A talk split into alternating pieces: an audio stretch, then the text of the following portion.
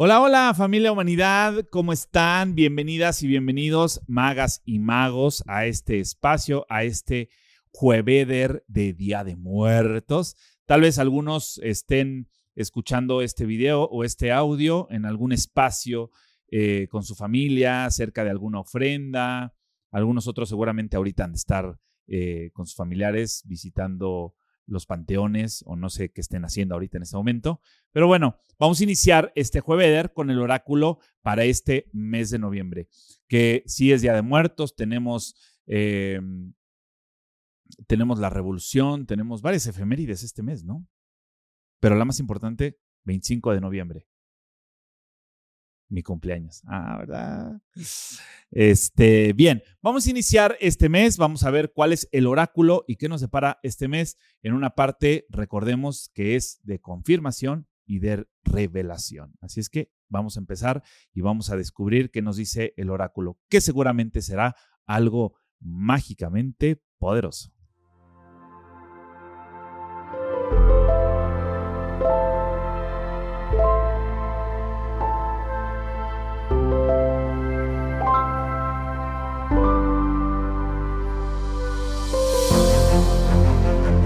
Listo, ya estamos aquí. Vamos a entrar con el oráculo. Les recuerdo el oráculo La voz de tu alma de Fer Broca. Aquí está. Aquí se los pongo para los que no lo habían visto. Lo tenemos aquí. Ahí está. Y tenemos Sabiduría de los Reinos Ocultos de Colette. Aquí está también. El oráculo de la voz de tu alma lo pueden encontrar de Fer Broca y Nat o de Fer y Nat. Lo pueden encontrar en conatma.com. Les vamos a dejar aquí abajito eh, el link para que puedan ir y logren encontrarlo. Acuérdense, no vayan a buscarlo, vayan a encontrarlo. Este, bien, vamos a empezar. Vamos a, me voy a dar la oportunidad esta vez de sacar eh, la carta y el oráculo para que no entre alguna mano de algún muertito por ahí. Una mano muerta, no queremos una mano muerta ahorita. Este, a ver, vamos a ver. ¿Qué dicen? ¿En medio, izquierda o derecha? Izquierda. A ver, vamos a moverle por aquí en la izquierda. La otra izquierda, coño. A ver, ahí está. ¡Tarán! ¿Qué dice? ¡Ay, papá! Bueno, qué interesante. Creo que este va a estar muy bonito. Papá. Papá para todos los que están ahí platicando con sus papás o tienen a su papá a un lado. Ay, sentí algo ahorita así de papá. Yo creo por lo que estábamos viendo hace ratito. Bueno, eh, y vamos a sacar de reinos ocultos. A ver, ustedes me dicen izquierda, derecha o en medio. Derecha, por acá. Mm, Esta me llama. Vamos a enseñarlas. A ver, aquí está papá. Y aquí está el príncipe, el príncipe del arco iris. Papá representa el mundo, la responsabilidad, el compromiso y el logro. Papá no solo es el hombre que te dio la vida o que te crió, la paternidad es la fuerza para decidir, la toma de decisiones, tu energía bien plantada para establecer límites y conseguir lo que quieres. ¿Cuáles han sido las figuras paternas más importantes en tu historia? ¿De dónde has aprendido a poner límites y a ser perseverante? ¿Qué tal te relacionas con lo masculino en todas sus formas? ¿Cómo es tu imagen interior acerca de la palabra Papa. La voz de tu alma te habla del principio masculino, de la energía activa, de la posibilidad de conseguir y manifestar. Tu padre biológico es apenas un símbolo de todo lo que esta energía masculina simboliza y ha traído a tu historia personal. ¿Te consideras un padre? Tal vez has fundado un colegio o quizá tienes un proyecto nuevo en pie. Probablemente eres padre de un negocio Quizá eres padre de un espacio. Lo importante a reconocer es qué tan indispensable la energía femenina como la masculina son. ¿Qué son complementarias? ¿Se complementan? ¿Puedes respetar al hombre o sientes enfado hacia él? ¿Puedes honrarte como hombre o te sientes distante de tu género?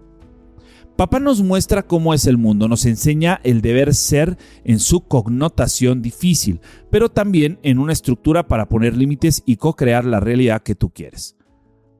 Papá, ¿a qué te suena? Papá, ¿qué te recuerda? Papá, ¿qué te hace sentir? La voz de tu alma te dice que es necesario mirar lo masculino, darte cuenta de que es esa parte de un todo, reconciliarte propiamente con eso.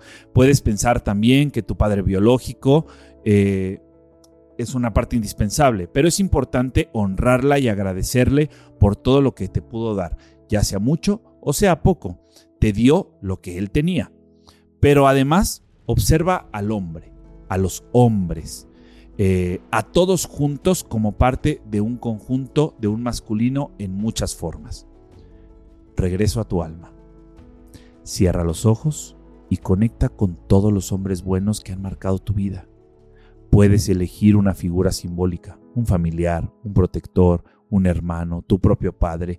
Adéntrate en la mirada saludable de lo masculino, en la fuerza y el soporte, en la nobleza y en la protección. Al hacerlo, permite que tu energía interior se reconcilie amorosamente con el significado de la masculinidad. Luego, siente a tu papá dentro de ti.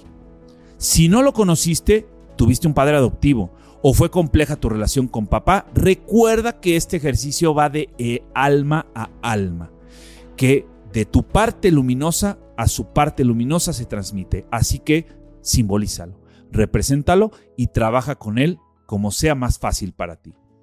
Observa cómo te pareces a él en cuántos de tus actos se refleja su esencia y lo mucho que logró enseñarte y que ha dejado en tu vida de manera positiva. Luego, con humildad, mira a tu papá y dile, reconozco tu grandeza, sano mi historia contigo y me pongo en paz. Recibo tu amor, agradezco ser tu hijo o hija y acepto todo el amor que hay en mí o de mí para ti. Tan, tan, tan. Mm. Escuché varios. Mmm, qué lindo. Eh, el príncipe del arco iris. Qué chistoso, ¿no? El masculino y el femenino. El príncipe del arco iris dice compensación y perseverancia. Si el príncipe del arco iris aparece como tu aliado, es para recordarte la ley de la compensación y la ley del recibir. Tras la tormenta, que has soportado a lo largo de tu viaje, el príncipe del arco iris te va a traer una vasija llena de oro, que es el fruto de tu utilización de los elementos de tu luz interior y de haber alcanzado el cielo hasta tocar el dominio material desde un extremo al otro. Este proceso no siempre es fácil, pero el trabajo duro debe tener su recompensa por compensación. Cuando te alineas o armonizas a ti misma con la energía de dar valor a lo más alto, tu compensación es inherente al acto mismo. No obstante, el mensaje de esta carta es mucho más que eso. El príncipe del arco iris dice que mantengas la vista sobre el cielo tras las tormentas que hayan podido de cierta manera amargar tu vida. Sigue tu bendición hasta la vasija de oro que te espera. La perseverancia arroja frutos y tu recompensa será mayor de lo que te imaginas. El reto. Dentro del príncipe del arco iris te dice que tienes que examinar el alcance de tu compromiso con tu camino. ¿Has estado dándote a ti mismo o a ti misma solo como un medio para controlar la situación? El amable consejo de este príncipe es que practiques el darte por completo a ti misma que dediques toda tu atención a la persona con la que estás y que estés plenamente presente en todas las áreas de tu vida. Porque en cuanto lo hagas, recibirás más de lo que estás tratando de alcanzar, ofreciéndote a ti misma de esa forma tan limitada como lo haces ahora. La otra advertencia, ojo, es que puede que te estés dando demasiado sin, sin permitirte a ti misma recibir la recompensa. Esto puede mantenerte en una actitud de victimismo, en la que no busca más que la injusticia. Quizá haya llegado la hora de dejar de dar tanto y de disponerte en cambio a recibir. Puede que no te resulte cómodo, pero te lo mereces, así que, ¿por qué no? Permítete ser vulnerable, porque en ello reside la grandísima fortaleza. Vámonos, ¿qué tal, eh?